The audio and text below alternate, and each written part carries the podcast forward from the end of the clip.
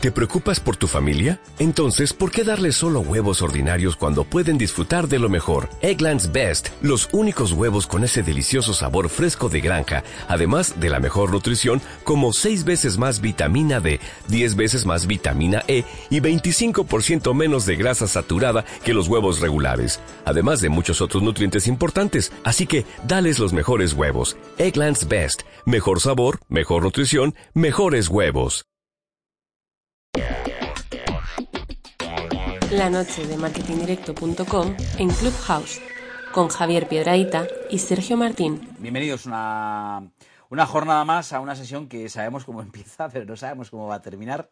Aquí todo es imprevisible, cualquier cosa puede suceder. Eh, como veis en la parte superior de vuestra pantallita, eh, ahí en el, en el, teléfono, en el smartphone, pues eh, hay un botoncito rojo que significa que la sesión se está grabando. Siempre me gusta recordároslo para que lo sepáis, la sesión se graba a petición de muchos de los que estáis aquí para convertirlo después en un podcast que podréis consultar a partir de mañana en cualquier momento y además también para poder destacar algunas de vuestras frases eh, aquí pronunciadas, tanto de los speakers como incluso de los eh, que pidáis la palabra, levantéis la mano y, participéis si es que así lo, lo deseáis. Sin más dilación, enseguida voy a presentar el tema de hoy, que es continuación del de la semana pasada, pero antes, y como siempre, quiero mm, dar la bienvenida y las gracias a mi buen amigo Javier Pedraita y alma mater de esta fiesta. Javier, ¿qué tal? ¿Cómo estás? Muy bien, muchas gracias, Sergio, con muchas ganas como siempre. Y eso que llevamos ya una semana fuerte con Club José. Ayer ya tuvimos dos sesiones, hoy también, pero fíjate, aquí está la energía y las buenas ganas de seguir debatiendo democráticamente, abiertamente, con gente interesante, con cualquiera que quiera subir la mano. Eso es lo, lo bonito de, de, de, este, de este sistema, ¿no? de Clubhouse, de esta aplicación, que podemos debatir abiertamente sobre cualquier tema interesante. Así que yo encantado con tenerte a ti. Por supuesto que eres aquí el Star Moderator, como siempre digo, con Magé, que es nuestra gran organizadora y coordinadora y, y, la que hace los mejores resúmenes de, de, todo Clubhouse y con la gente que ahora está entrando aquí, los amigos que van entrando y que van a apoyarnos aquí para, para speaker y luego esperemos que la gente suba manos y se anime mucho a, a, debatir y a contar sus experiencias, que hagamos aquí un buen intercambio de insights, ¿no? de know-how, que es lo, lo bonito de, de, Clubhouse. ¿no? Así que gracias a todos. Qué bien, Javier. Eh, muy generoso lo de Star Moderator.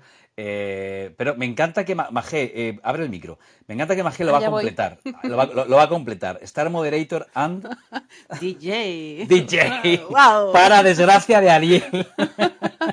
¿Qué le tenemos ahí? Bueno, ya sabes, es esa es la parte. Eh, ya veis que esa es la parte de, la, de lo que hemos llamado sesión golfa, que yo no sé a dónde nos conducirá, porque todo lo que ocurre aquí no sabemos a dónde nos lleva. Bueno, os voy a explicar un poquito, para los que oísteis aquí por primera vez, de dónde venimos, eh, no sé si hacia dónde vamos, pero sí de dónde venimos. Hace dos sesiones, eh, o sea, ni siquiera el jueves pasado, sino el anterior, y fruto así del debate y la improvisación, eh, aquí mi buen amigo Paco Jariego dijo aquello de que tenemos que liberar al algoritmo, no, no liberarnos de él, sino liberarlo. Eh, le tomamos la palabra, probablemente le retorcimos un poco la idea y el eh, jueves pasado llamamos a la noche de marketing directo eh, liberémonos del algoritmo. Eh, en ese momento Paco Jarego se arañó la cara y dijo, no, si yo lo que quería decir era que tenemos que liberar al algoritmo. Bueno, en cualquiera de los casos, además aquí hubo mucho debate e incluso te diría que controversia, eh, que siempre nos gusta que haya debate, evidentemente, eh, pero hubo quien dijo, oye, estáis siendo poco prácticos, no estáis bajando el, al terreno práctico del mundo del marketing, que al final es donde estamos, ¿no? En el, contexto en el que hacemos este debate, no lo estáis bajando al terreno práctico, donde probablemente muchos de los que hayan venido a la sala esperan encontrar eso, consejos prácticos, ideas que uno pueda aplicar en su, en su vida cotidiana, en su trabajo cotidiano en el mundo del marketing. Así que también, de manera espontánea, la semana pasada nos comprometimos justo a eso, a que hoy haríamos una sesión más práctica, si podemos, en la que pues, podamos eh, liberar al algoritmo eh, en su lado más práctico. Y así hemos titulado la sesión de esta semana. Espero haberlo explicado bien, porque quería contar muy claramente de dónde viene todo esto y por eso estamos hoy en la, en la segunda sesión de Liberando al Algoritmo. Así que a partir de ahí, eh, Javier Pereira te pide una primera aproximación, una primera idea. Eh, además, no solamente en este caso como, pues, bueno, como, como, como eh, responsable ¿no? de, de, tu portal marketingdirecto.com, eh, bueno, precisamente, sí, precisamente por eso, ¿no? Precisamente por ello, porque tú creo que desde ahí eh, tienes una visión privilegiada para saber exactamente cómo te, cómo te tienes que pelear o no, o aprovechar o conocer los algoritmos de cada una de las redes sociales en las que estás y de, y de cada uno de los lugares donde tú intentas eh, que la gente pues lea tus noticias em, pues para beneficio propio. Me he liado un poco, pero sí que me has entendido. No, no, lo has dicho. ¿Cuál, dicho, ¿cuál es tu experiencia? Pues bueno, la experiencia, bueno, es verdad que yo siempre, ya sabes, me gusta mucho hablar de, de punto de vista usuario, encima usuario uh -huh. crítico, que ya me conoces, ¿no? Los famosos tweets, ¿eh? la sección esa famosa del, del otro podcast. Entonces, claro, el algoritmo para mí, por una parte, eh, interesantísimo, creo que hay que aplicarlo bien. Ahí está el, el, gran ejemplo que estamos, hemos comentado más de una vez. Netflix me, me, me encanta cuando el algoritmo funciona bien, la música, por supuesto, el tema de Spotify, cuando me recomienda, como un buen dicho, me, me recomienda buenos, buenas, buenas eh, canciones que me gustan. Ya sabes que a mí me gusta la música negra, RB, ya hemos hablado alguna vez aquí también, cuando te pones luego con la sesión golfa y, y, este tipo de cosas. Entonces, claro, yo soy pro algoritmo en ese sentido, pero también reconozco que tenemos un problema en el sector porque también quiero orientarlo, vamos a orientarlo esta vez, a ver si lo hacemos muy práctico esta vez y hablamos de las marcas que están aquí y cómo pueden utilizar mejor este algoritmo para darle al consumidor lo que realmente quiere. Pero siempre hablamos de la burbuja famosa, que el algoritmo también te puede meter en una burbuja, te puede estar eh, encerrando en ese sentido la burbuja, llevándote a algo que a lo mejor no te, no te hace salir de ahí, ¿no? caso de la música, ¿no? Pues a lo mejor te pierdes buenas canciones. Tú que eres un, un buen DJ, como ya lo, lo, hemos dicho aquí. Fantástico, veces, DJ. Pues, sí, sí. pues, ahí está el ejemplo, ¿no? A lo mejor tú me enseñas unas canciones que luego digo, joder, pues mira, las de ser que me encantan en su lista, pero es verdad que mi algoritmo no me enseña eso, ¿no? Porque él ya está súper fijado en la música negra, en este caso, tal, funky, Airbnb y tal. Entonces, eh, eh, rhythm and blues, perdón. Entonces, claro, eh, pues no sé, entonces el algoritmo también tiene dos, dos, dos, dos caras, ¿no? Entonces sí quiero debatir y quiero que la gente, porque yo soy periodista, yo soy como tú, ¿no? Aquí los expertos son los que están entrando y los que están por aquí abajo y que ahora queramos que, que, que, hablen, que nos digan un poquito cómo aplicar esto para que realmente sea mejor, nos dé una publicidad que realmente nos interese en este sentido, nos sirva la publicidad que no sea la, la que nos abruma, la que nos enerva, la que nos persiga a veces, que también lo hace a veces en este sentido, y cómo podemos aplicarlo y utilizarlo mejor en nuestro mercado, en el, en el marketing, en la publicidad, que es a, lo que nos debemos. ¿no? Eso es lo que yo quiero aquí, que ojalá que eh, ese debate. Gracias, Javier. Bueno, os decía antes que esta sesión se graba y que es un podcast. Eh, lo digo porque también podéis consultar la sesión de la semana pasada, para aquellos que no pudisteis escucharla, donde eh, yo voy a decir algo, no sé si, si, es una provocación. A mí me encantó, lo repito, me encantó el debate de la semana pasada. Eh, quizás se elevó en algunos niveles de abstracción, no lo sé, quizá demasiado, o quizá nos separamos mucho de la práctica de, de marketing que, que, que, es de lo que tratamos aquí, pero creo que esta segunda sesión eh, tiene sentido porque hubo una primera. Y hubo una primera en la que yo aprendí un montón con grandísimos invitados, muchos de los que estáis aquí, eh, grandísimos speakers donde yo aprendí un montón. Eh, pero es verdad que nos hicimos esa propuesta. Vamos a ser más prácticos. Vamos a intentar bajarlo al terreno, así que es el objetivo de, la noche de hoy. Eh, pregunta que nos hacemos. ¿Cómo, qué debemos conocer de los algoritmos para obtener más visibilidad en mis servicios, en mis productos, para, en, a fin de cuentas, mm, llegar al consumidor. Magé, eh, más allá de esta primera aproximación, ¿tú cómo te planteas la noche de hoy? Decía yo antes, aquí sabemos cómo empezamos, no cómo acabamos. Bueno, sabemos que acabamos con un poquito de noche golfa con este moderador DJ, comillas, eso, golfo, eso. que nos encanta. Eh, ¿Cómo me la planteo? Pues mira, con mucha curiosidad, porque efectivamente la semana pasada que a mí me encantó eh, y defiendo también, con, estoy de tu lado, me encantó esa sesión, me pareció fascinante escuchar a profesores investigadores del MIT, eh, esos amigos de Paco Jariego, ¿no? Uh -huh. que, que, nos acercaron una visión, pues realmente, mmm, bueno, quitándole un poco el pensamiento mágico que tenemos del algoritmo, ¿no? que a veces le pedimos cosas o pensamos, ¿qué será esto del algoritmo que todo lo sabe nosotros y nosotros poco de él, ¿no? Bueno, pues eh, desde esa primera aproximación que tuvimos, ahora pues eh, no sé eh, qué nos espera esta noche. Yo espero que, retomando lo que acaba de decir Javier, que yo también soy pro algoritmo, me encanta el algoritmo especialmente de Spotify, porque me conoce creo que mejor que nadie, y también el de Amazon. entiendo que su eh, aplicación práctica es efectivamente para transaccionar y me interesa especialmente desde el lado de la creatividad programática, ¿no? Eh, cómo, cómo eh, finalmente son capaces de entregarme mensajes adaptados en el tono y en la creatividad y con la estética que a mí me gusta, eh, la misma marca que a lo mejor otro recibe con otro mensaje y con otra estética. Pero bueno, uh -huh. vamos allá, de la mano vamos de, allá, venga. de hoy grandes expertos. Eh, tengo una pregunta, casi diría única, luego saldrán más. Eh, consejos prácticos eh, para desde el punto de vista de lo que estamos hablando, del algoritmo, consejos prácticos para que mi mensaje llegue mejor. Iskian, buenas noches. Hola, buenas noches, ¿qué tal? ¿Cómo estáis? Pues encantado de saludarte y de escucharte. Y ya estoy aquí con mi cuaderno rojo, hoy es rojo, eh, para apuntar consejos. Consejos, ¿qué nos puedes decir? Bueno, yo creo que lanzando un poco la, mm, agarrando un poco la pregunta que, lanzas eh, de cómo aprovechar el algoritmo, al final todos estamos intentando, eh, digamos, adivinar cómo funciona el algoritmo, porque nadie lo sabe a ciencia, cierta, ¿no? Al final eh, no es lo mismo hablar del algoritmo de Spotify que hablar del algoritmo de, Google o de Instagram, ¿no?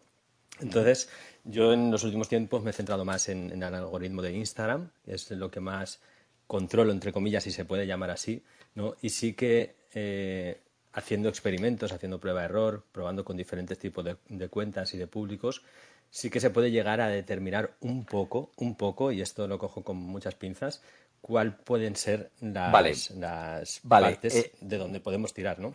Perfecto, pues tips concretos, nos puedes, me quiero aprovechar mucho aquí en Instagram, estoy em, ávido de consejos. ¿Qué, dos o tres tips nos puedes dar así para empezar la noche eh, que tú tienes testado, que funciona y que lo tienes súper comprobado?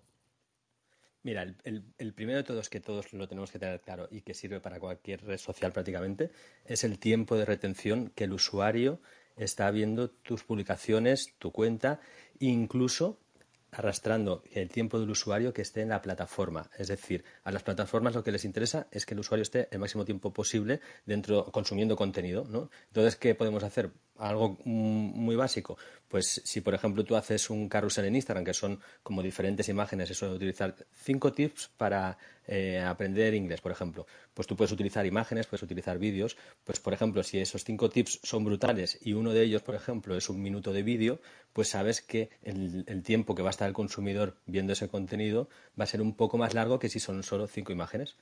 Yo creo que para empezar eso puede estar bien. Perfecto. La idea de nunca perder de vista la idea de que lo que quieren las redes sociales es que pasemos el mayor tiempo posible consumiendo el contenido. Por lo tanto, mm, generar contenidos atractivos y que hagan que la gente esté tiempo. Primera idea, ahí me lo apunto. Eh, gracias, Isquiam. Luego seguimos, ¿eh? Me sigo apuntando cosas. Ariel, buenas noches. Buenas noches. Gracias por la invitación. Espectacular, espectacular. Estaba, estaba pensando en esto de la democratización de las redes, ¿no? Y de cómo esta democratización llevó a un, a un periodista reputado como vos a convertirte en DJ. es que yo vengo siendo, eh, llevo siendo DJ, Ariel, llevo siendo DJ muchos años, muchos años. Desde que yo empecé en Radio Nacional de España, hace ahora 20 años, ahí empecé yo a pinchar música, quizá con escasa fortuna, pero ya empecé haciéndolo. Dale, Ariel. Claro, pero vos fíjate, ¿cuántas veces te pusieron al aire como periodista y cuántas veces como DJ? No, no, como DJ. Es estadística. ¿Querés hablar de algoritmo? Hablemos de estadística también. Como, como, como DJ también, ¿eh? Como DJ muchos años, ¿eh, Ariel? Muchos. Yo pinchaba mucho. He puesto mucha música en la radio. Mucha, mucha. No, me estoy quedando contigo. Eh, pero me encantó, me encantó que hayas arrancado con, con The Police. Me encantó. Mm, Algoritmos. Eh, yo lo dije el otro día, me encantan. Me encantan. Yo amo las matemáticas y, y creo que tenemos que, dejar de, intentar eh, Recién, recién escuchaba a y hay, y hay eh, opiniones divididas aquí. Una cosa es tratar de trabajar para, para entender cómo funciona el algoritmo y dar más valor para tener más visibilidad y al mismo tiempo ir en contra de, de todas las malas prácticas, ¿no? Una de las razones por las que los algoritmos se han vuelto tan secretos en, las redes sociales es porque en los inicios la gente se dedicaba a aprender sobre ellos para, para establecer técnicas de lo que se conoce como black hat, para trampearlos, para hacer trampas y conseguir que funcione a favor nuestro. Entonces hay mucha tela para cortar ahí con, con, respecto a eso, con respecto a lo que decía Javier de los trackings y de la publicidad y demás. Sí, estoy igual de curioso que ustedes por cómo se va a desarrollar el tema. Mm. Em, bueno, pero me quedo con una, aproximación que también está muy bien, eh, Ariel, que tú hablas de eh, ir en contra de las malas prácticas. Es decir, en el, en el, fondo está bien que intentemos conocer cómo opera un algoritmo, pero está también muy bien que intentemos eh, hacer contenido de calidad despreocupándonos, si quieres, un poco del algoritmo. ¿no? Y, esa idea me gusta, ¿no? me gusta, ¿no? ¿no? tanto ir, a desentrañar cómo funciona para intentar engañar o adelantarte a cómo va a comportarse el algoritmo, sino hacer contenido de calidad. Me gusta esa idea. Eh, Paco Jariego, amigo, buenas noches. Hola, buenas noches. casi, te diría, casi, te diría, Paco, que contigo empezó todo. ¿eh? Ya, ya, ya veo que me tienes ahí de, titular. no sé si es bueno o malo. bueno, veremos cómo acaba la noche y te lo digo. Paco, por la duda, por la duda, Paco, empezó a temblar. Ya después vemos si es bueno o malo. Eh, Paco, mm, hoy estamos en, plan muy práctico. ¿Tienes alguna, alguna idea que quieras compartir sobre mm, esto de los algoritmos desde el punto de vista muy práctico? Y, em, a ver, sí, yo, diría que dos, eh, dos, ideas desde el punto de vista práctico. Bueno, quizá una idea y una, y una pregunta que, formulo, ¿no? Aprovechando ya lo que se ha, lo, que se ha comentado, ¿no? Em, yo creo que mm, mi recomendación desde eh, hablo en este momento hablo desde me pongo en modo usuario, ¿eh? Eh, o sea, yo soy sufridor y disfrutador digamos, de, los algoritmos en muchas redes sociales, en muchos servicios donde, digamos, estos algoritmos juegan, un papel. Y creo que ya lo he dicho en alguna ocasión y lo voy a volver a repetir, que mm, la verdad es que si de marketing no sé nada, de marketing digital mm, sé negativo. O sea, me, encuentro, digamos, perdido, ¿no? Entonces, mi, recomendación es que eh, cualquiera que se meta en esto, y sobre todo si, si está decidido, digamos, a, a apostar por ello como un mecanismo de su, de su negocio, etcétera y demás, intente entender lo más posible efectivamente cómo, cómo, no cómo funciona el algoritmo, porque no sé si el otro día quedó claro y si este día habrá alguna pregunta sobre eso, pero el algoritmo, lo que está detrás de, la, de lo que te ofrece a ti, digamos, el, Facebook, el Google, etcétera, etcétera, eh, en realidad no, no, se sabe, ¿no? Eh, pero sí el, el, el, input que tú metes y el resultado que tú obtienes, ¿no? Entonces, eh, pues por ejemplo, eh, Iskian estaba comentando ¿no? una recomendación concreta que es, vale, pues utilicemos unos vídeos y tal para intentar retener, etcétera, etcétera. ¿Sabes realmente si estás reteniendo con eso a la gente o no? Eh, cuando te metes en un algoritmo típico de yo estoy haciendo, digamos, eh, publicidad para intentar llevar a la gente a mi website o producir una venta o lo que sea, tracear eso, porque una, una de las consecuencias, digamos, de esa opacidad que hay en los algoritmos es que mm, podemos caer en la trampa de pensar que, estamos haciendo algo y realmente eso no se está haciendo. De hecho, alguna de estas famosas redes pues tiene numerosas eh, denuncias eh, y demandas por, falsear, digamos, esas métricas, ¿vale? Con lo cual, mi recomendación es eh, meterse a hacerlo entendiendo, digamos, qué es lo que se está haciendo e intentando medir en la medida de lo posible, aunque sea en modo caja negra, ¿vale? Y luego, simplemente la otra, la otra cuestión es un poco la, la pregunta que lanzo tiene que ver con la vuelta, digamos, al algoritmo, es ¿por qué tenemos que aceptar que los algoritmos son secretos? O sea, yo creo que aquí veo dos posibilidades. Una es, o quien me está dando, digamos, ese servicio comparte objetivos conmigo, es decir, nuestros incentivos están alineados, ¿vale? En cuyo caso yo sé que va a actuar de manera correcta. O dos, si no es el caso, como ocurre ahora, y es el problema del, del modelo de negocio que tenemos, dos, si no es el caso, entonces la transparencia es importante, porque si no, no sé a qué estamos jugando. Y os puedo dar luego más detalles, pero no me quiero Gracias, Paco. Eh, ¿Por qué tenemos que aceptar que los algoritmos son secretos? Qué gran pregunta. Yo me lo he planteado un montón de veces. Es como jugar a un juego cuyas reglas son secretas. Eh, no lo acabo de entender. Mm, aunque eh, Ariel antes hacía también una, aproximación que me, que, me, gustaba mucho. ¿eh? ¿eh? como hubo tanta gente intentando mm, arrimarse las cosas sardina, pues, pues, pues precisamente por eso, ¿no? Pero, pero, hay, no, pero, no, pero no caigamos en esa trampa, efectivamente. O sea, decir, mm, demandemos o, pidamos que queremos esa transparencia. No porque haya alguien malo vamos a ser todos culpables, ¿no? Yo os dejo esa pregunta. No, muy interesante. Ahí la, apuntamos, ¿eh? porque tenemos que aceptar que los algoritmos son secretos para quien quiera entrar al trapo de tu pregunta. Eh, de hecho, no sé, intuyo que Ismael Kutsi algo querrá decir. Buenas noches, Ismael. Eh, claro, en, el, mundo de las redes y los influencers, si hay algo que, imagino que tratáis de averiguar, es esas ideas, esos tips que yo le pedí antes a Iskian para intentar eh, bueno, pues sacar el mayor rendimiento al contenido que compartís, ¿no? Pues así es, Sergio. Buenas noches a todos. Bueno, yo empecé realmente eh, dedicándome al SEO, ¿no? al posicionamiento en Google, y de hecho fui el director del buscador de Microsoft, que aunque parezca increíble, Microsoft también tiene un buscador, ¿no? que se, llama Bing. Lo que pasa que, bueno, en esa época teníamos un 1,5% de cuota de mercado, ahora creo que tiene incluso menos, entonces nunca decíamos que éramos el segundo buscador. O sea, simplemente decíamos, perdón, que éramos el segundo buscador, no decíamos la cuota, ¿no?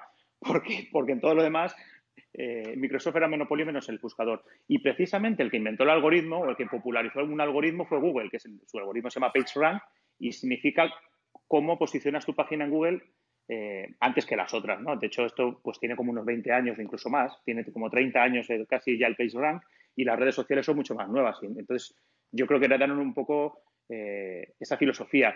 En este caso es una fórmula matemática y es conocida la del PageRank, lo que pasa es que luego Google, obviamente, como decía Ariel, la gente intentaba pervertir el algoritmo y, tuvo que hacerlo un poco, ofuscarlo, ¿no? Que se dice, pues, hacerlo un poco más oscuro.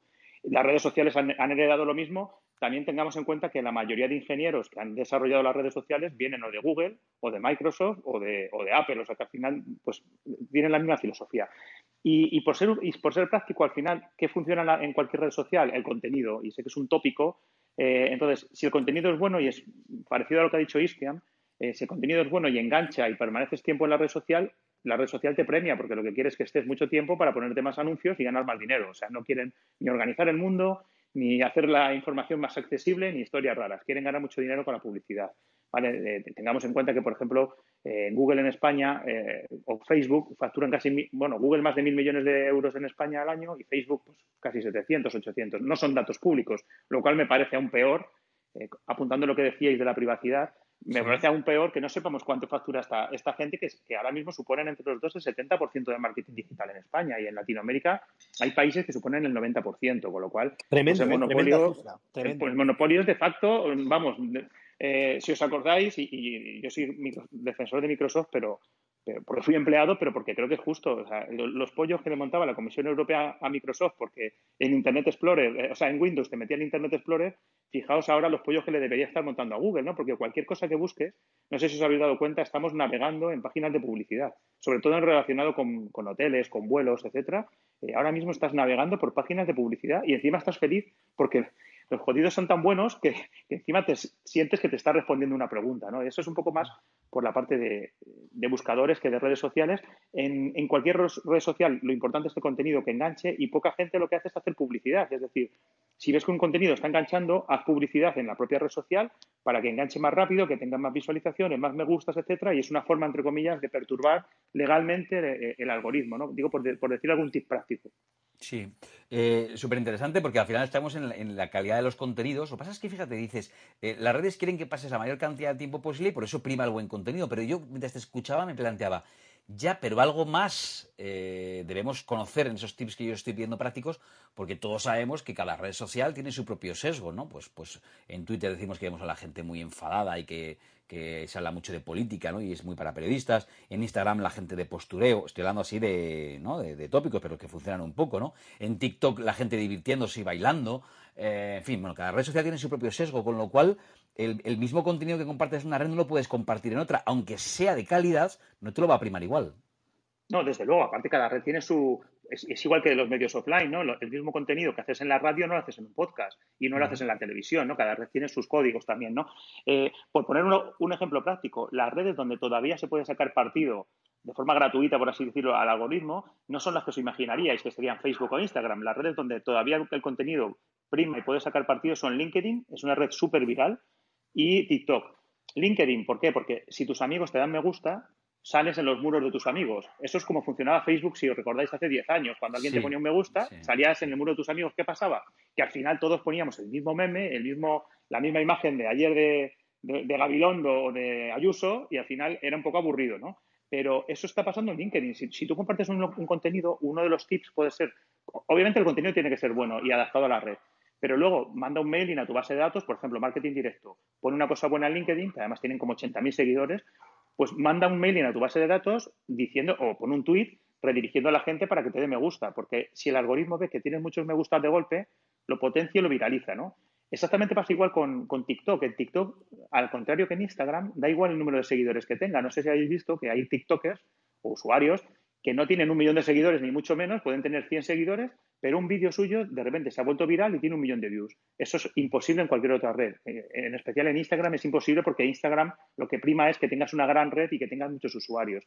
TikTok lo que prima es el contenido y sobre todo los hashtags que tú dices, ¿no? Tienes que estar muy atento a qué hashtag, por ejemplo, ayer la política, pues qué hashtag se, movía ayer, me lo invento. Telemadrid, eh, política o lo que sea, ¿no? O sea, es mucho más importante el hashtag y, el tipo de contenido que hagas, insisto, que enganche, que la gente lo comparta. Si TikTok ve que, un vídeo se empieza a compartir muy rápido, no, es, como, ojalá se pudiera hacer esto en la tele, ¿no? Si un programa está funcionando muy bien, pues eh, lo potencias, es, lo que hace TikTok. Y es justo lo contrario de lo que hace Instagram y Facebook. Mm, gracias, Ismael. Eh, bueno, en la, tele te diré que en los países en los que hay medición de audiencias en directo casi casi se hace eso con los contenidos. Vas viendo la curva de audiencia y vas, vas reaccionando a lo que el, público demanda en, directo. En España no, no, es, o hasta hace poco tiempo no era posible, aunque ya, ya sí que hay algún experimento que sí que lo hace con, con métricas. Eh, ¿Sabes cuál es el mejor experimento? Buscar en Google, en Google Trends a la vez que estás viendo un programa de televisión. Y entonces buscas una marca o un determinado programa y si ves si hay mucha gente buscando pues eh, La Noche 24 Horas o Sergio Martín o, la marca que se está anunciando en ese momento, ves el pico de, búsquedas y eso es tiempo real total. O sea, funciona mejor incluso que los sistemas de, rating de tele, yo creo. Súper interesante. Gracias, Ismael. Eh, Daniel, eh, Daniel Godoy, me, voy contigo. estoy, estoy aquí apuntando tips concretos que nos podéis recomendar pues para, para intentar trabajar a favor de corriente de los algoritmos. Yo también aquí apuntando y aprendiendo. Eh, gracias, eh, Sergio. Bueno, pues a ver, la verdad, me gustó mucho lo último que ha dicho Ismael, donde hay que primar el, al contenido. Y el contenido es la base del éxito en, a donde vayas, pero sea, sea red social o seas un microsite o seas un portal de noticias. Con lo cual, el contenido siempre va a ser el rey. Eh, entonces, aquí, pero volviendo al tema del algoritmo, Em, bueno, eh, a ver, yo creo que esta es una situación que me pasó esta semana y que yo creo que nos ha pasado a todos. Me compré un sofá online. Lo compré el lunes. Eh, evidentemente llevaba buscándolo todo el fin de semana o cinco días. Durante, mientras empecé la primera búsqueda, todo era relacionado con sofás. Yo entraba al marca y me salían sofás. Yo entraba al, mundo y me salían sofás. Yo entraba a Instagram y me salían sofás. Eh, lo compré el lunes. Eh, hecha la transacción, me, dijeron tres días para que llegara, llegó hoy. Em, y pues toda la semana he visto sofás por todas partes. no paro de ver sofás. Eh, hoy ya me llegó, estoy disfrutándolo en este momento y, estoy seguro que los próximos 5, 10 días voy a seguir viendo sofás. O sea, creo que esto nos ha pasado a todos, ¿no? Sí. Entonces, bueno, aquí yo creo que el algoritmo es donde falla. Y, no sé si hay los, las marcas, los advertisers, eh, se han preguntado, porque para mí sería súper útil, que, que, una vez has hecho una, una búsqueda, eh, bien sea porque has buscado viaje a Tailandia o sofá, pues que saliera en, en un banner, en una publicidad, al cabo de 48 horas o 24 horas de, ¿sigues buscando un sofá? ¿Sabes? Porque yo creo que si lo viéramos a modo, a modo publicidad y no quisiéramos ver más sofás, hombre, yo sería de los que clicaría y diría, sí, ya compré sofá. O sea, no, ¿sabes? Y, esto, pues, se ahorrarían mucho dinero ellos en, impresiones y publicidad que ya no es efectiva, eh, porque al, al, fin y al cabo esto va de efectividad, ¿no? Entonces, eh, bueno, pues yo creo que esto es algo que no he visto y entonces hablando de tips, pues hombre, yo creo que esto es algo que hay que, hay que desarrollar. Y por último, hablabais del tema de, de estaría bien el poder saber cómo es el algoritmo. Hombre, yo tengo la suerte tengo una hermana que, que, trabaja en Machine Learning, es la que lleva, llevaba Data Science para Latinoamérica en McKinsey, y ahora la han trasladado a Londres a Quantum Black a llevar Machine Learning. Y, pues mis discusiones con ella son brutales y cuando me deja ver algo, hombre, yo, yo, yo, yo, no soy, yo no soy malo para los algoritmos, pero no llego a ese nivel ni de lejos. Ella es matemática, etc.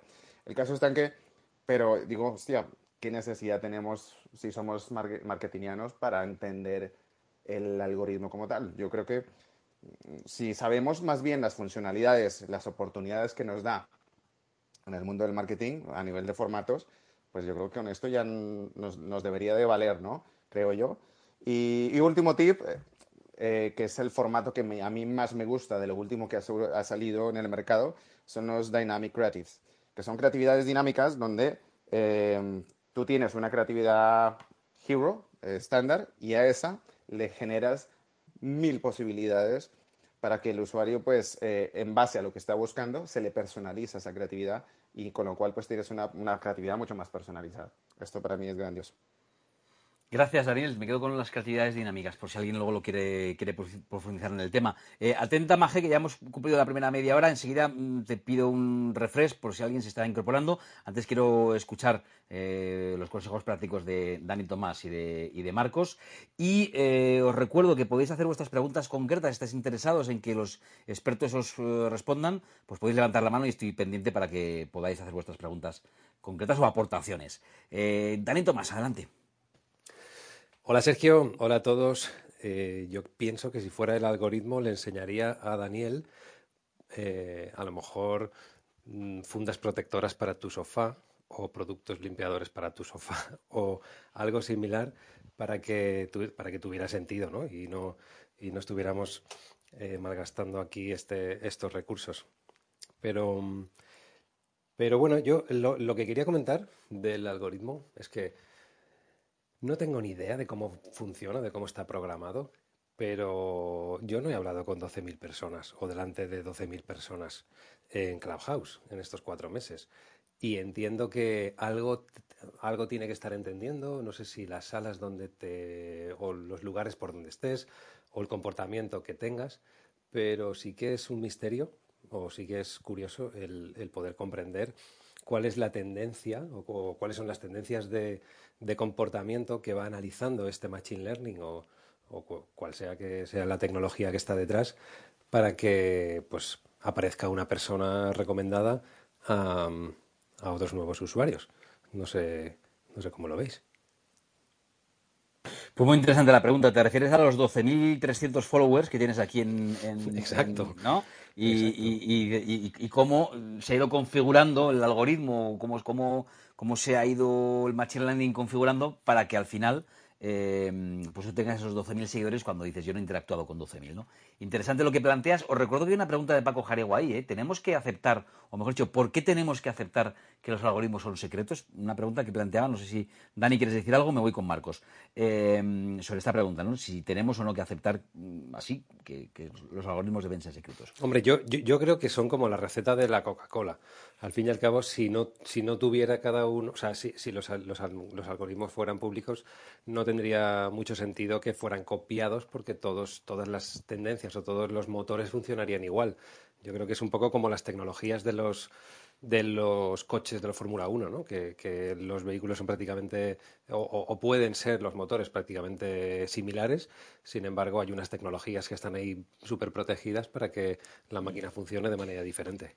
Pero si no hubiera mm, corrupción, eh, es un poco de lo que hablaba Aria al principio, ¿no crees que sería justo que todos supiéramos, oye, ¿qué hay que hacer para que Google te coloque lo más arriba posible? Pues mira, lo que hay que hacer es, mm, estas son las reglas, mm, conocidas, públicas y transparentes para todos. Si haces estas 10 cosas, eh, con un buen titular, un buen subtítulo, una buena descripción, un buen tagueado, con todo esto, te garantizamos que tu contenido va a estar muy arriba. ¿No, ¿no crees que sería justo? Eh, o, presente por lo que decía Ariel, precisamente así era inicialmente y por la corrupción dejó de ser así. Eh, me voy con Marcos y enseguida le preguntéis quién y Ariel que han abierto el micro, pero antes quiero escuchar a Marcos. Marcos, buenas noches. ¿Qué tal? Buenas noches, Sergio. Muchas gracias por el paso. Eh, mira, sería justo. De hecho, Google siempre ha dicho buenas prácticas para posicionarte. Es decir, no es necesario que sepamos la estructura o, el código del algoritmo, y nos bastaría con que nos dieran unos guidelines de buenas prácticas para poder seguirlas y no creo que así se pudiera pervertir. Eh, yo de todos modos tengo que decir que de todos los que estéis aquí, el que menos sabe de algoritmos soy yo. O sea, yo no sé distinguir entre un algoritmo y una mesa camilla. Pero como los científicos me pasa lo mismo. O sea, yo no, yo no puedo ver el agujero negro. Nadie puede ver un agujero negro, pero sin embargo sabemos que existe por los efectos que provoca a su alrededor. Entonces creo que eso es lo que deberíamos de nosotros de valorar y de mirar. Eh, no es que si tengamos acceso o no. no. La pregunta quizás no es debemos tener acceso, ¿tenemos opción siquiera? O sea, nos lo van a negar, punto pelota. Entonces lo que tenemos que hacer es ver qué efecto provoca a su alrededor. Yo, por ejemplo, me he hecho una regla. Aquí en Clubhouse me he dado cuenta, sin saber nada de algoritmos, insisto, que soy un necio para esto, pero me pongo, no sé si os acordáis de la película de Don RQR, de Paco Martínez Sí. Soria, de los 70. Bueno, pues yo me he dado cuenta de que para mí funciona eso, el ser RQR. Y os digo las tres R's. Regularidad, redifusión y reunión. Me he dado cuenta de que esas tres tips me funcionan bastante bien. Si tú eres regular con la sala, la mantienes de forma habitual, la programas con tiempo. Si haces redifusión, teniendo en cuenta que estamos en un mercado eh, en el que hay distintos usos hor- horarios, hay gente que lo puede ver a una hora y gente que lo puede ver a otra. Entonces, el hecho de que repitas tu sala en un horario determinado X eh, útil para un ámbito a lo mejor europeo y hagas otro para la misma, el mismo contenido para ámbito eh, LATAM, puede funcionar bastante bien. Y sobre todo la reunión, que es lo que tú estás haciendo aquí, Sergio. Estás permitiendo que la gente suba, estás dando moderación. Cuanta más gente reúnas interesante arriba y más, más personas tengan la mano levantada y tengan la opción de estar aquí arriba, a más gente está llegando el ámbito de esta sala. Entonces, para mí, en plan RQR, ¿sabes? Regularidad, redifusión y reunión para ser muy, muy conciso y muy práctico con estos tips. Y muchas gracias de nuevo. Soy Marcos y he terminado. Gracias, Marcos. Toma ya eh, practicidad que pedíamos hoy, ¿eh? las tres R's, don RQR. Eh, por cierto, como, como aquí estamos hablando de reunión, por favor, levantad vuestras manos, porque si no voy a sentir fatal si no preguntáis y no intervenís. Así que, eh, hablando de crear comunidad y, y gracias, Yago, Yago eh, se ha tomado los deberes, pues aquí arriba te voy a subir enseguida, pero, eh, ya te escuchamos, Yago, pero antes, eh, Majé, un refresh, tengo la mano levantada también, eh, la, la palabra pedida por Ariel eh, e y también escuchamos a Yago. Majé, ¿qué destacas de lo que se ha contado hasta ahora? Wow, pues muchas cosas y además todas ellas muy interesantes. Estábamos hablando a los que se incorporan ahora, que veo que está entrando gente, eh, pues estamos hablando segunda sesión más práctica sobre el mundo de los algoritmos, que son, como nos acaba de decir hace un momentito Dani Tomás, casi casi como la receta de la Coca-Cola. Y no necesariamente hay que conocer todos los ingredientes de esa receta para entender que nos gusta la Coca-Cola y nos sabe bien. Eh, me han encantado los trucos que nos han mm, contado desde el principio Iskian hablando de que efectivamente bueno pues que hay trucos como tips prácticos para Instagram eh, que en el fondo deben estar orientados a conseguir que tú como usuario estés más tiempo en, la red trucos como eh, puestos a elegir entre cinco fotos y un vídeo de un minuto, pues quizás te convenga en Instagram, al menos en ese carrusel, pues poner un vídeo. El caso es que el propósito final de la red es que estés más tiempo jugando, y jugando con el contenido, que es el rey.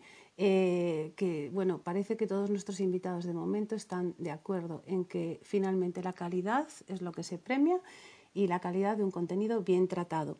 Aunque, fijaros lo que hemos descubierto con Ismael, que estoy deseando que nos cuente más tips. Ismael, que además empezó en SEO, en Microsoft, eh, bueno, que es un auténtico eh, hacedor de, de magia y de milagros dentro de las redes sociales, pues nos decía que es cierto que, y normal que los creadores de los algoritmos a veces tengan que ofuscarlos por ese intento malévolo que tenemos a veces los seres humanos de pervertirlos, eh, pero que eh, trucos, por ejemplo, LinkedIn. En LinkedIn prima el contenido y si queréis que se mueva más, cuando tengáis un buen contenido que publicar, enviad un mailing a vuestra base de datos que LinkedIn lo eh, potenciará y viraliza- viralizará. Igual que en TikTok. No ocurre lo mismo, sin embargo, con Instagram. Eh, después, esto interesantísimo. Si estáis viendo un programa de televisión, tenéis una opinión que dar, ejemplo, el debate de ayer, pues buscad en Google Trends, poned un hashtag y allá vamos. Eh, seguimos sufriendo, como nos decía Paco Jariego, nuestro querido compañero de todos los jueves y también a veces los miércoles, bueno, pues que seguimos sufriendo como usuarios a ese algoritmo, pero también al tiempo disfrutándolos y nos dejaba una pregunta en el aire, ¿por qué tenemos que aceptar que los algoritmos sean secretos, igual que por qué tenemos que aceptar que las facturaciones de quienes manejan nuestros datos sigan siendo también secretas. Y cierro esta primera fase con regularidad, redifusión y reunión, el truco de Marcos para triunfar en Clubhouse y que le ha dado nada menos que casi 3.000 seguidores. Gracias, Majé. Nada. Tenemos que empezar a ser nosotros también regulares y, y redifundir. ¿eh? Eh, A ver qué pasa, a ver si subimos aquí los seguidores.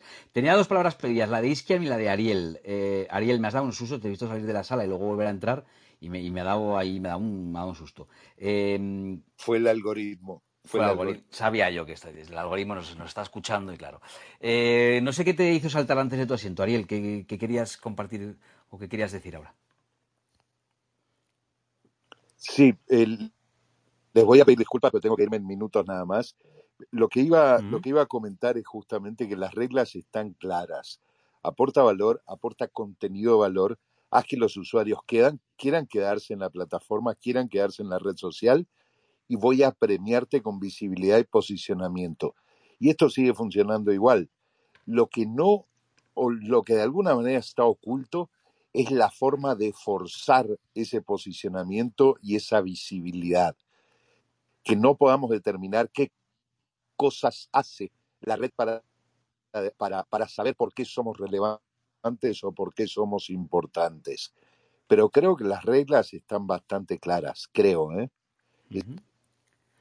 Eh, gracias, Ariel. Aportar valor, aportar contenido y que, mm, eh, que quieran quedarse en la red, que quieran seguir pasando tiempo. Al final lo que le importa a la red social. Gracias, Ariel. Y por supuesto, más que disculpado, sé que has hecho un esfuerzo por estar hoy con nosotros, así que te lo agradezco mucho. Si luego ah, te puedes pasar a la sesión golfa, también te lo agradeceré. Eh, Iskian, también habías abierto antes tu micro. ¿Qué nos querías decir? Pues sí, yo quería comentar varias cosas porque, bueno, se han hablado de tantos temas que tengo aquí un- unos pequeños apuntes igual que, que tú, en, tú en tu libreta roja, pero yo aquí en el portátil así rápidamente. Y quería repasar así rápidamente por no quitar mucho tiempo, pero hemos hablado de Google, hemos hablado de redes sociales, de Instagram, de Facebook, de LinkedIn, ¿no? Y me ha apuntado varias cosas. La primera es que eh, creo que era Ismael que comentaba, ¿no? que ha hecho como un análisis de todas las redes así rápidamente. Y es cierto que lo que comenta de LinkedIn, por ejemplo, pero discrepo un poco en cuanto a Instagram, ¿no? que comentaba que si no tienes una comunidad ya grande, pues que es imposible o casi imposible viralizar. ¿no? Yo, por las pruebas que he hecho, sí que he conseguido viralizar al- algunas publicaciones en, Instagram que se han disparado casi el millón de visitas sin casi seguidores, mm, en comparación con ese millón. Pero mm, Instagram tiene unas reglas como muy, muy determinadas ¿no? para, para conseguirlo. Pero es verdad que hay una tendencia clara en que el número de seguidores ya no está influyendo tanto en las redes sociales. El- eh, podemos ver el ejemplo, por ejemplo, de YouTube. En YouTube, hoy en día, si tú tienes un millón de suscriptores, no quiere decir que tu vídeo vaya a tener un millón de visitas. Ni siquiera hay vídeos que, por ejemplo, no alcanzan ni 5.000 visitas, aunque tengas una comunidad de un millón de suscriptores. Porque el algoritmo de YouTube está eh, analizando los datos de retención del usuario y, a nivel porcentual el tiempo que pasa el usuario en la plataforma y, lo que se llaman cadenas de reproducción. Es decir, que cuando un usuario ve tu vídeo, luego ve otro vídeo y ve otro vídeo, sea o no sea de tu canal. ¿no? Entonces, bueno, un usuario que no tenga suscriptores puede hacer un vídeo viral en YouTube y, y hoy en día eso ya es posible. ¿no? Pero bueno, eh, era simplemente por el apunte este. Luego, si, si, si tienes otra opinión o eso, Ismael, pues lo podemos comentar, me encantaría. Y luego, sobre lo que comentaba Daniel sobre el tema de los sofás, pues al final aquí lo que ocurre es que es un tema de que la publicidad. Eh, bueno, por, un lado tenemos el culpable del anunciante, que puede ser que siga haciéndote un remarketing de ese sofá que, aunque tú ya hayas comprado con esa marca, te siguen haciendo remarketing, o sea que es un error de que ellos no, no identifican bien a ese usuario que ha comprado, que podrían hacerlo, pero no lo hacen. Eso es un lado. Y otro lado es que sea eh, competidores de, esa marca o de esos sofás los que te hacen publicidad. ¿no? Y en ese caso sí que la culpa es del algoritmo, porque el algoritmo al final está trabajando con la publicidad por intereses o comportamientos del usuario. Entonces, los anunciantes lo único que podemos decir es, oye, impacta con este anuncio de sofás a gente interesada en comprar sofás en este periodo de tiempo. ¿no? Y por eso vemos eso porque al final el algoritmo, aunque podría identificar, vulnerando supongo que tu privacidad, que tú ya has comprado un sofá, pues mm, como no lo puede hacer, pues al final te sigue mostrando ese anuncio.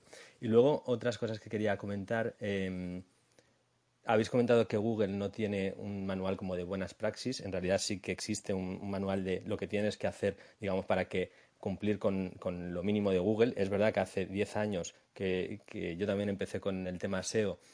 Al final era muy sencillo posicionar arriba, pero ¿qué ocurre? Que cuando todo el mundo sabemos cómo posicionar arriba, Google tiene que agregar más parámetros, digamos, para dar el contenido de más calidad al usuario. Y al final, pues ahí tenemos otra vez el tiempo de retención, el número de páginas vistas y un montón más de, cosas que ni sabemos, ni sabremos seguramente, porque ya se escapa hasta la propia eh, ejecución de la fórmula inicial del algoritmo, porque al final el algoritmo bebe de datos y de datos que, que, le metemos por un sitio y datos que se están por otro en función de lo que hablamos del comportamiento del usuario. ¿no?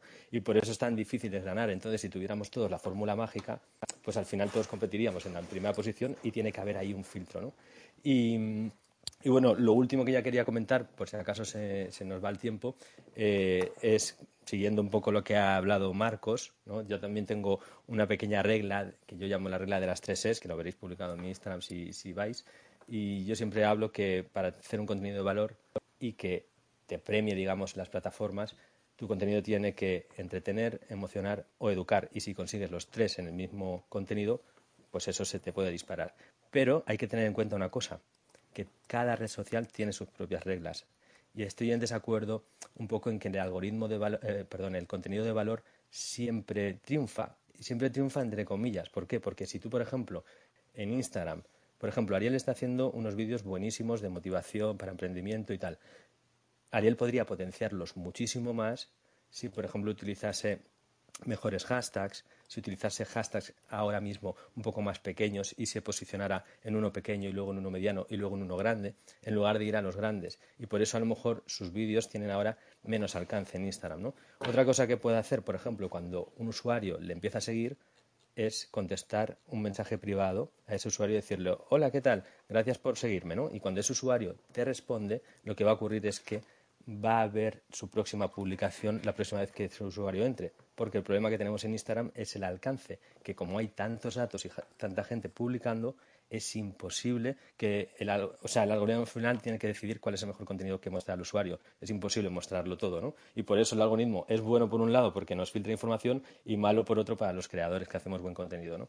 Entonces, bueno, un poco, no sé si esto os puede ayudar a los que estáis escuchando y queréis empezar en Instagram y queréis cosas concretas, pero ahí os dejo esos tips y... A mí mucho, y, a mí muchísimo, de verdad que me has dado una serie de, ideas ahí en las que yo pienso, lo hago todo mal. bueno, pero, pero entretener, emocionar y educar me ha, gustado, me ha gustado mucho. Y no siempre el contenido de valor triunfa, también me he quedado con esa, con esa idea. Paco Jariego, que llevas con el micro abierto un buen rato, significa que te, que te puede la ansiedad de lo que quieres compartir con nosotros. Después de Paco, Yago y José Luis Esteo. Eh, adelante, Paco. No, por, por simplemente por, por elaborar efectivamente algunas cosas que se han comentado. Em, eh, yo a propósito del tema este de conocer o no conocer el algoritmo, creo que es importante aclarar que efectivamente conocer el algoritmo no significa que te conozcas las matemáticas y tengas que tener 14 titulaciones para saber exactamente lo que está programado. Ahí no tiene ningún sentido. Eh, creo que el ejemplo más tonto más o menos está aquí encima de la mesa, lo habéis puesto de alguna manera. Es yo cuando conduzco un coche no necesito saber cómo funciona el motor de combustión interna o tampoco el motor eléctrico, ¿vale? Pero lo que tengo algunas cosas que es un volante que me dice, oye, si giro a la izquierda, el coche suele ir para la izquierda. Si giro a la derecha, el coche generalmente va hacia la derecha, ¿vale? Esto, pues creo que en el, en el caso que nos está ocupando ahora no exactamente es así, porque todos estáis diciendo, bueno, sí suele ocurrir que el contenido mm, eh, funciona, pero a veces no, etcétera, ¿vale? Yo creo que hay una opacidad que no la hay en un montón de cosas que utilizamos. Es que tecnología llevamos utilizando mucho tiempo y normalmente hasta ahora hemos entendido más o menos cómo funciona esa tecnología, que no significa que yo sepa las patentes que hay ahí, etcétera, etcétera. Y tampoco significa que no se pueda competir en, eso, ¿vale? Y luego, el, otro comentario que quería hacer es a propósito, digamos, de eh, algunas de las cosas que se está comentando, el tema del SEO, el tema del algoritmo de Google. Me centro en Google, por ejemplo. ¿vale? En Google es que hay dos cosas que están confluyendo y, que son relevantes y tienen mucho que ver con ese sofá que aparece constantemente.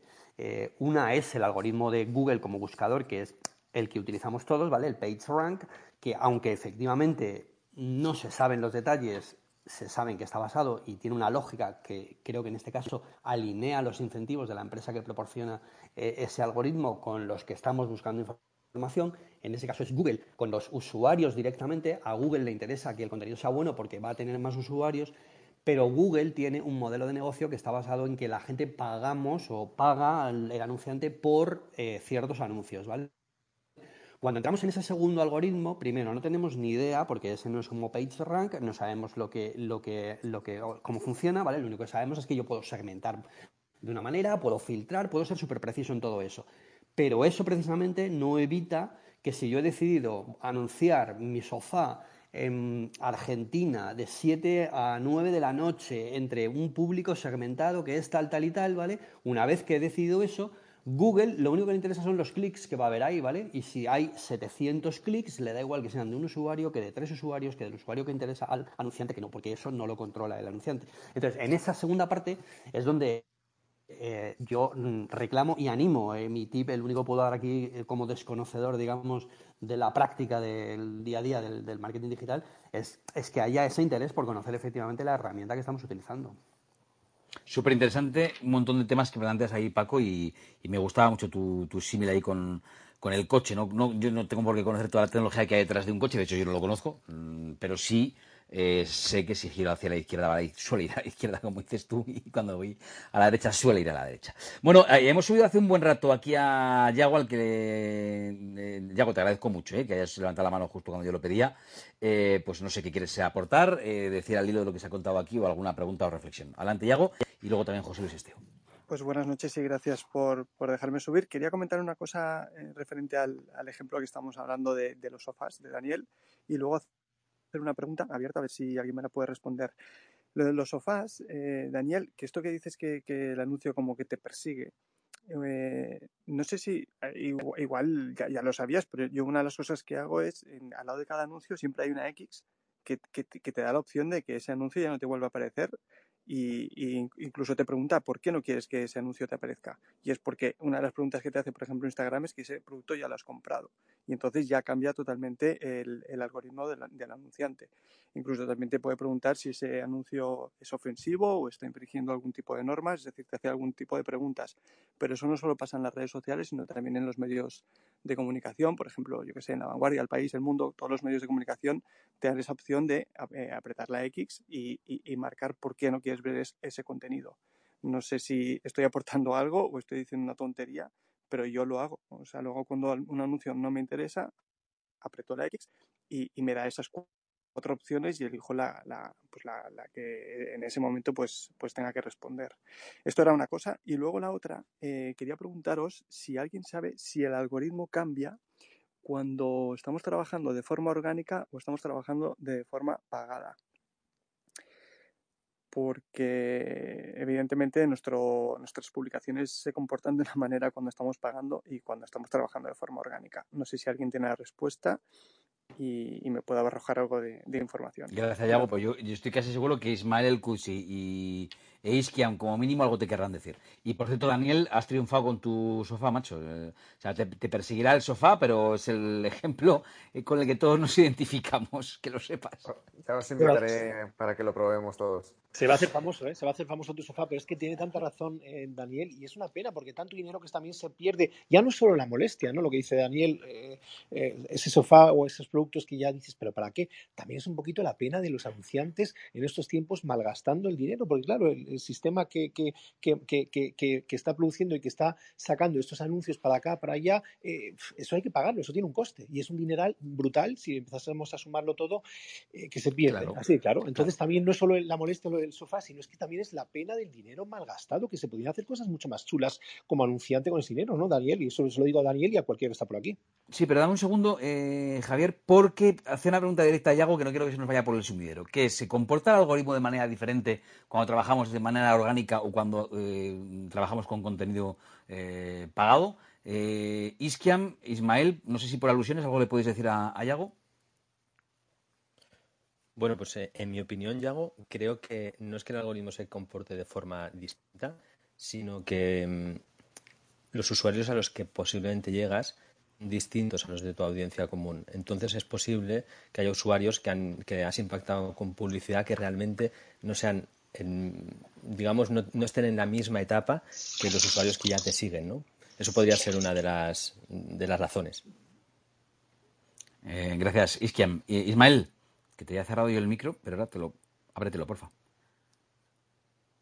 Perdón. Eh, vale, eh, por ejemplo, por centrarnos en Google, que es donde lleva más tiempo y está súper claro, son conjuntos de datos totalmente distintos, no tienen nada que ver, los equipos de desarrollo, producto, ventas, etcétera, son totalmente distintos y, hay un ejemplo muy claro. tú puedes ser una telco muy grande de este país, tener una página que sea, por así decirlo, que no se posicione en SEO, que no se posicione gratuitamente, pero invertir 5 millones de euros al año y salir en todas las búsquedas como contenido de pago. ¿no? Entonces, de, hecho suele pasar eso, cuanto más grande es la web, más descuidado está el SEO y tienen que recurrir a hacer SEM, ¿no? que es la publicidad de pago. Entonces, eh, Google lo ha, lo ha dicho en múltiples ocasiones y, bueno, cualquiera que se dedique un poco al SEO y al SEM sabe que, son conjuntos de datos distintos. O sea, lo que hace Google es reserva, cuando hay una búsqueda muy, por ejemplo, imaginad que vamos a comprar un sofá ¿vale? No, no, sé si os va a resultar fácil poneros en el ejemplo, pero... Venga, lo vamos a intentar. ¿vale? Y entonces dices, bueno, estoy en casa todo el día en el confinamiento, voy a buscar un sofá y como es una búsqueda muy comercial, es decir, hay muchos anunciantes que quieren salir por sofá, eh, Google reserva directamente tres o cuatro resultados y los pone para publicidad. Ya puede ser el reydelsofá.com y tener 18.000 eh, enlaces y de todo, que nunca vas a poder salir de primero si no estás en, publicidad, porque Google se reserva directamente esos cuatro slots, de los 10 que tiene la página, por así decirlo, se los reserva para publicidad. ¿vale? Y, a lo mejor luego dices, bueno, ya tengo el sofá, como decíamos antes en el ejemplo, ahora quiero una funda de sofá, pero como las fundas de sofá valen, no sé, 10 euros o 20, pues no hay tantos anunciantes interesados en empujar en Google y no hay publicidad. Y entonces ahí sí que Google los 10 resultados los pondría de, orgánico, ¿no? De, de, SEO. Con lo cual el que tuviera la página mejor hecha bajo los criterios de Google saldría el primero. Entonces, eh, eso sí que está clarísimo que son, que son dos conjuntos de datos distintos y en, las redes sociales también son dos conjuntos de datos distintos. Uno es los, los usuarios a los que seguimos en Instagram y otro es los, las eh, marcas que quieren hacer publicidad en Instagram dependiendo de tu sexo, edad, localización, etcétera. Entonces, realmente son muy distintos y, de hecho, eh, es bueno que sea distinto y que se sepa que es distinto porque si no podría haber muchas susceptibilidades. Mm. Eh, gracias. Yago, te han, respondido a tu pregunta concreta, ¿verdad? Muchas gracias. Gracias, Yago. Eh, Daniel, creo que quieres decir algo de tu sofá. ¿De qué color es? ¿De qué color es ¿Cómo es tu sofá? Háblanos de él. Sí, venga, vamos a hacer publicidad. Me he comprado un sofá Chesterfield eh, de terciopelo gris. La verdad que es muy cómodo y estáis invitados todos para, para probarlo. Pero en, grupo, en grupos de tres. En grupos de, en grupos de tres porque si este es de tres y ya está. Eh, oye, pues nada. Ya te, estoy vendiendo, ya te estoy vendiendo cepillos para pelo de mascotas, ¿eh? muy bien. Ya, ya, ya me, veo, me veo los banners venir. Pues oye, pues eh, a ver, Yago, eh, gracias por el tema del, del aspa de cierres y en efecto lo conozco. El tema está en que cuando siempre que haces clic a esto, te lleva a una página, pues bueno, no es una página, pero es como un, banner generalmente de Google, donde te dice, pues bueno, estos son anuncios de Google o, de la red donde se esté comprando, y ahí es donde te hace la pregunta, eh, ¿por qué este ad? Y, entonces, bueno, tienes que hacer un, custom, user journey para dar explicaciones de por qué no. O sea, no, no es tan sencillo y, y, bueno, no sé cuántos de vosotros realmente habéis hecho todo este proceso para evitar ver una publicidad. Pues bueno, pero bueno, es verdad, es verdad que la opción existe eh, y con eso ya pasas al siguiente tema. El tema está en que, claro, esto no va a parar. O sea, eh, los, los, banners continuarán, el algoritmo seguirá machacándote y te seguirá persiguiendo. De esto va. Pero bueno, eh, nada, sencillamente para, para, para, terminar con esta intervención, o sea, estoy súper de acuerdo con el tema del algoritmo de qué necesidad hay de, de entender cómo funciona, cómo, cómo el coche gira a la derecha o cómo cómo, cómo suceden las cosas, si realmente lo que necesitamos es entender pues, que las cosas funcionen y, conocer el producto y, y sus, sus, particularidades, sus cualidades para sacarle el máximo partido. Lo que toda la vida... Eh, perdona, Dani, que te cortaba, pensaba que habías acabado. Decía que lo que toda la vida se ha, se ha conocido como nivel usuario. Sí, sí, sí. No, y, y, a nivel de innovación, ¿eh? yo creo que donde sí tenemos que aprender mucho es... Eh, eh, todos, todos los grandes grupos están innovando con nuevos formatos eh, porque lo que ya todos conocemos se ha quedado obsoleto. Entonces, esto va de las, del nivel de segmentación, el, el nivel de conocer mejor a nuestro eh, consumer, nuestro, nuestro consumidor.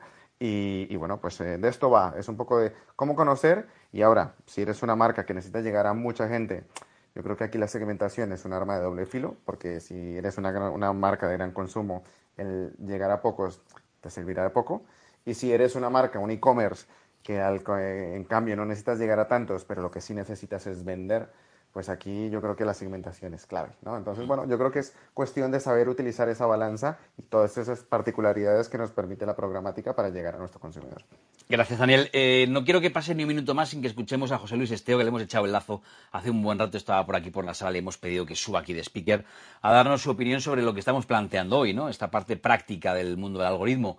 José Luis, buenas noches. Hola, buenas noches a todos. Bueno, la verdad es que no, no quería subir porque yo no me considero un experto en, en este tema. ¿no? Eh, mi conocimiento del mundo del algoritmo es, como alguien decía aquí, es el mismo que el de una mesa camilla, ¿no? Pero, pero mi, mi, mi, reflexión es más una reflexión filosófica, ¿no? Y además como, más como, como ciudadano que como, como publicitario, marketingiano, como lo queramos llamar. Eh, yo creo que la vida al final, eh, eh, la vida es aventura, ¿no? Y, y, en, y en la aventura lo que hay es un elemento que, es muy importante, que es el azar, ¿no? A mí lo que me da la sensación es que conforme vayamos quitando ese, ese elemento que es el azar, ¿qué va a pasar? ¿no? O sea, conforme eh, seamos conscientes de que todo lo que nos llega ya está predeterminado, eh, ¿qué sensación nos va a provocar? Y, habrá algún momento en el que la gente eh, se revele contra eso? Es decir, yo a mí, por ejemplo, mm, soy un enamorado de la música, ¿no? De hecho, la gente no lo sabe, pero antes de dedicarme a la publicidad me dedicaba a la crítica de música, ¿no? Cuando era muy, muy pequeñín y estas cosas, ¿no? Y, y, yo, y para mí el gran disfrute de la música ha sido la aventura, o sea, la aventura de ir, de ir buscando, de ir encontrando y a veces equivocándome yo odio, yo no utilizo eh, Spotify, no quiero que me recomiende qué es lo que tengo que oír, porque para mí eh, la música es eso, es una aventura, ¿no? Entonces, no sé si es una cuestión muy, muy, como muy borgiana también, ¿no? Pero hmm. cuando la gente sienta que, no, que todo está predeterminado, ¿qué va a pasar? Igual la gente vuelve a revelar, eh, se revela, ¿no? Y, quiere volver a, a, tener esa sensación de que, de que el azar vuelve a entrar en su vida, ¿no? No sé si me estoy poniendo muy filosófico, pero pero es, es mi reflexión, ¿no? No, no es muy filosófico, es, es, eh, es muy brillante tu reflexión y además, eh, por muy prácticos que nos pongamos, a mí siempre me gusta un, poquito de nivel de abstracción. Lo que pasa es que lo que tú dices de qué pasará cuando descubramos que todo, todo está predeterminado, eh, que, que, que, se ha perdido ese componente del azar, yo me voy a la premisa. ¿Estamos seguros de que todo está predeterminado, José Luis? Hombre, está predeterminado bajo, bajo o unas que, lo que sí se ve del mundo del algoritmo es que siempre hay alguien detrás que, es el que genera eh, el, e, el, modelo algorítmico, ¿no? Con lo cual hay una ideología y una historia. Yo debo de reconocer que sí, sí hay unos algoritmos que, me, que, me, parecen muy, muy útiles y para mí son unos algoritmos que son humanos. Es decir, yo cuando escucho música eh, cuando, o que quiero saber de música, eh, me interesa mucho la opinión, por ejemplo, de Diego Manrique. En realidad, Diego Manrique es un algoritmo él en sí, porque obedece a, un modelo, a una historia. Entonces, me, parece que, hay que volver a reivindicar, y creo que se volverá a reivindicar en algún momento, ese, ese algoritmo que es el periodista, ¿no? El periodista, porque al final tú sabes, tú sabes ese periodista, ya sabes qué es lo que hay detrás, ¿no? Ya sabes que, cuál, es, cuál es su, eh, si es de izquierda o de derecha. Ya, ya lo sabes. Esto cuando antes creo que Paco eh, eh, estaba pidiendo el, el, que, el, que, los algoritmos realmente se, lo, conociésemos, lo que hay detrás. yo creo que lo más cercano a eso es los periodistas. Nosotros sabemos cada periodista de, de qué pie cojea, ¿no? Entonces, yo, yo y no sé si me, estoy saliendo del tema, pero creo que llegará un momento en el que el, periodismo y, el, y sobre todo lo que es la parte de la crítica, la crítica literaria, la crítica musical, volverá a tener una importancia enorme, ¿no? Ah, porque vez de que es el algoritmo en el que más puedo confiar. Mm. Bueno, eh, te lo compro casi todo, salvo que sabes siempre cada periodista de qué pie cogea te digo que lo sabes o crees que lo sabes. Porque ahí están también cómo funcionan las etiquetas y cómo se colocan etiquetas sobre algunos eh, periodistas que no siempre son del todo ciertas. Y aquí sí que respiro por la herida. Pero en todo caso, eh, me encanta tu reflexión, José Luis, porque yo sí creo que cada vez habrá, mm, que volverá a tener cada vez más valor ese prescriptor humano ese, e, e, ese Manrique que al final te, te, recomienda y, en el que tú depositas toda tu confianza o buena parte de tu confianza porque sus recomendaciones en el histórico de tu vida han, han, funcionado, ¿no? Te han solido gustar. Eh, pero siempre con el, con el factor humano, que un día te puede sorprender, y yo creo que esa es la magia, ¿no? Eh, bueno, en fin, que estás invitado a la sesión de Fuera de Foco la semana que viene, eh, los miércoles donde hablamos de comunicación y periodismo y creo que ahí tendrías mucho que decir. Magé, este es el momento de que hagas un refresh y no sé cómo lo vas a hacer Eso quiere decir que me apure, pero yo antes de que se nos escape eh, José Luis Esteo, eh, que bueno, tenemos para la audiencia que está aquí el grandísimo honor de tener a un creativo que esta semana ha recibido el premio eh, de honor del Club de Creativos, que es José Luis Esteo, al lado de Daniel Solana. Y creo que se merece un súper, súper aplauso que, con un súper beso. Así que, José Luis, enhorabuena. Menos mal que no se me ve porque estoy muy colorado. Te lo mereces eso y más por profesionalidad y por la bellísima persona que es. Bueno, dicho eso, con esas felicitaciones que se merece, el que se fuera de foco sea protagonista. Tráenos a Dani Solano que, y, os hacemos un dueto. Llego tarde, llego ¿Eh? tarde, pero aquí están esos aplausos. Venga. Ahí, los tenéis. Ahí. Para José Luis Esteo, muchas felicidades, ¿eh? Ahí está. Dale, Magé. Sí, señor, pues venga, le doy. Pues nada, en este refresh, en la segunda parte, pues se han dicho muchas cosas. Seguimos sabiendo que las reglas están claras, que eh, que quieres lucir, quieres ser relevante e importante, pues a priori parece que aportar contenido de valor y conseguir que con él los usuarios se queden en la red social en la que estés o desde la que compartas tu contenido. Aportar valor, valor, valor. Hay gente que, bueno, pues discrepa de, de, en función de qué red. Me ha parecido hiper interesante, que es cierto, bueno, a ver, clarísimamente interesante el sofá Chesterfield de terciopelo. Muy interesante. Me ha parecido pues uno de los grandes temas de la noche. Es el gran tema de la noche, porque además es que, eh, bueno, luego contaremos lo que pasa con el algoritmo. ¿Qué pasa con ese algoritmo? Por ejemplo, cuando te buscas ese sofá y de repente en el último momento te lo han quitado y sigue apareciendo para tu tortura, porque eso también pasa. Pero bueno, la regla de las tres es entretener, emocionar y educar. Son las recomendaciones que nos da Iskian, que reconoce que a veces falla el retargeting y por eso, eso el algoritmo nos tortura. Bueno, que no siempre el contenido de valor triunfa y eso para los que somos creadores y a veces compartimos nuestras opiniones está muy bien y nos, nos calma mucho el ego de esto de por qué no le han dado like. Bueno, pues es que a veces haces un contenido de valor, pero quizás no has hecho un buen SEO, no has invertido. Bueno, eh, cosas que tiene esta, esta vida, estas redes, pero nos, nos viene, eh, yo me voy a quedar con dos eh, puntos optimistas, porque me, me gusta el optimismo. Uno es pensar que ya no importa tanto cuántos seguidores tengas y que al parecer hay una, un cambio de tendencia en ello, o eso apuntan nuestros invitados, y que esto de que cada periodista en sí mismo, o Diego Manrique en el caso que nos citaba José Luis Esteo, es un algoritmo en sí, eh, por encima de los influencers, que aquellas personas que te hayan aportado valor, esos prescriptores humanos, son un algoritmo en sí, me parece todo un canto al futuro humano de estas redes sociales. ¿Qué necesidad hay de entender la maquinaria si lo que realmente necesitamos es que funcione y nos dé lo que esperamos de ella? Seas publicitario, seas usuario o seas creador. En el fondo, todo esto de los algoritmos va de eficacia. Y me voy a callar ya. Toma ya. Te ha, faltado decir y racatá. bueno, eh, son las 10, gracias Maje, son las 10 y 6 minutos. El compromiso que tenemos es de eh, aquí nos hemos marcado muy, muy a fuego la idea de no ser pesados, eh, de estar un ratito y dejarnos a todos con un poquito de ganas mm, para la semana que viene. Así que os pido a todos que reflexionéis, que penséis unos segundos, a ver si nos podéis dar un titular, pero titular, no me hagáis. Javier, que tú, tú, yo te leo todas las semanas y haces un editorial fantástico en marketingdirecto.com, pero aquí no me hagas un editorial. Titular para acabar la noche y le pediré lo mismo a Magea Isquiam, a Ariel, que no sé si sigue todavía escuchando en la sala, a Paco, a, Ismael, Dani, eh, Marcos y José Luis. Javier, titular para marcharnos. Joaquín, me pones el primero. Pues Hombre, siempre. Ya, ya veo.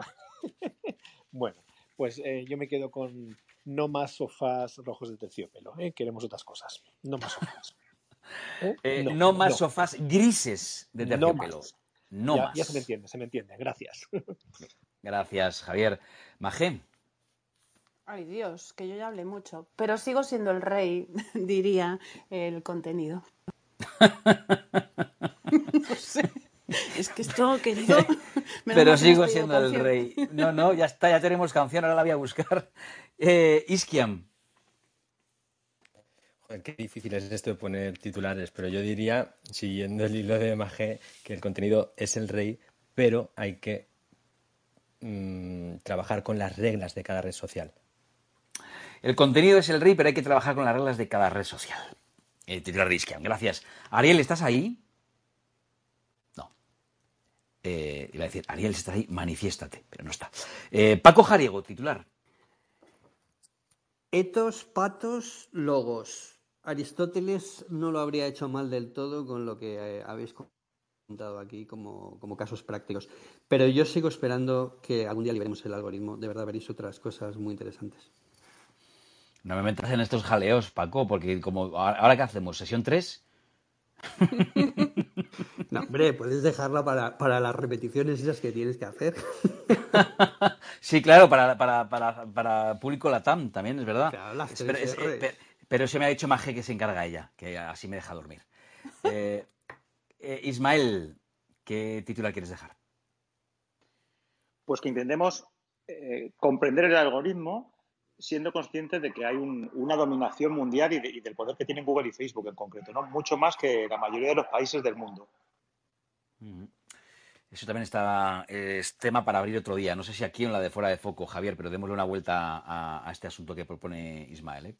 ¿Eh? Eh, Daniel y su sofá. Muy bien, no, no más sofás, eh, pero bueno, con este voy a dar un quote que me encanta. está en inglés y se puede traducir también, pero bueno, el, el de Content is King, distribution is queen uh -huh. y, y, data is God. O sea, este último de y el data es Dios, eh, yo creo que es, es parte de, de, de, lo que estamos hablando hoy y, y, y, de verdad, creo que en la información está el poder. Buen, buen entrecomillado, buen quote, me ha, me ha gustado, Daniel. Eh, Marcos.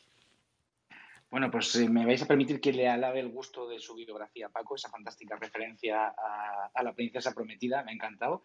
Y mi frase o mi titular sería que se pueden cocinar platos exquisitos sin conocer la receta. O sea que podemos seguir haciendo contenidos muy interesantes y podemos sacarle partido al algoritmo sin que tengamos que ser matemáticos. ¿eh? No hace falta tanto la receta si sabemos sus efectos. Se pueden cocinar platos exquisitos sin conocer la receta. Qué gran verdad. Eh, no, no, lo había planteado así nunca, Marcos. Me ha, también me ha gustado mucho esa reflexión. José Luis. Bueno, pues el, el mío sería ayúdame algoritmo, pero no me quites la aventura. Ayúdame algoritmo, pero no me quites la aventura. Muchas gracias, José Luis. También eh, fantástica, fantástica idea. Y, sobre todo después de haber escuchado tu reflexión pseudofilosófica. Bueno, eh, pues hemos eh, llegado al momento de otra sala. Ya sabéis que aquí os apagan la luz. Nosotros Eh, yo hago aquí una pausa valorativa que me pide Javier. Aquí termina este, esta noche de marketing directo de este jueves. El jueves que viene a las 9 nos volvemos a encontrar. Hasta la semana que viene.